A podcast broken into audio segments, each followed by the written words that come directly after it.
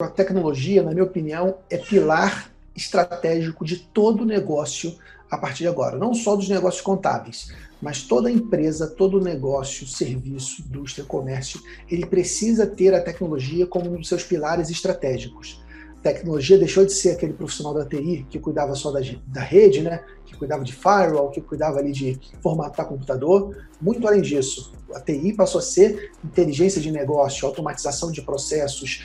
É, e aí, falando mais especificamente para o nosso mercado contábil, o que você pode fazer com a tecnologia? Como você bem disse, aquelas atividades que são repetitivas e que são manuais, você delegar para um robô, uma programação, fazer aquilo.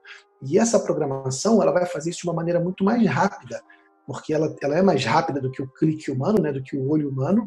Ela trabalha muitas vezes 24 horas por dia, enquanto os nossos funcionários têm uma escala de trabalho aí de 8 horas por dia, 44 horas semanais. Uma máquina pode trabalhar por tempo indeterminado. E também com muitas vezes com maior grau de precisão. Então, por exemplo, nós que usamos a auditoria, nós temos um pacote que faz auditoria dos arquivos fiscais do cliente, que se fôssemos fazer aquilo no olho, um a um, ficaríamos, é. sei lá, meses fazendo trabalho. E, e, você consegue fazer isso rapidamente, né? com poucos, poucos cliques e pouco tempo. A auditoria faz uma auditoria completa de todos os arquivos fiscais do cliente.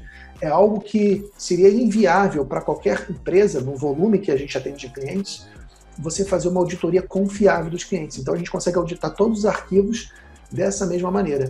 Então, a tecnologia, para mim, Fred, ela é pilar estratégico do negócio contábil e os empresários contábeis que não estiverem investindo em tecnologia, eles estão colocando seus negócios em risco. Em pouco tempo, eles vão ter negócios obsoletos, que não entregam o valor que o cliente espera, ou negócios e negócios caros, que o preço do serviço vai ficar fora da realidade.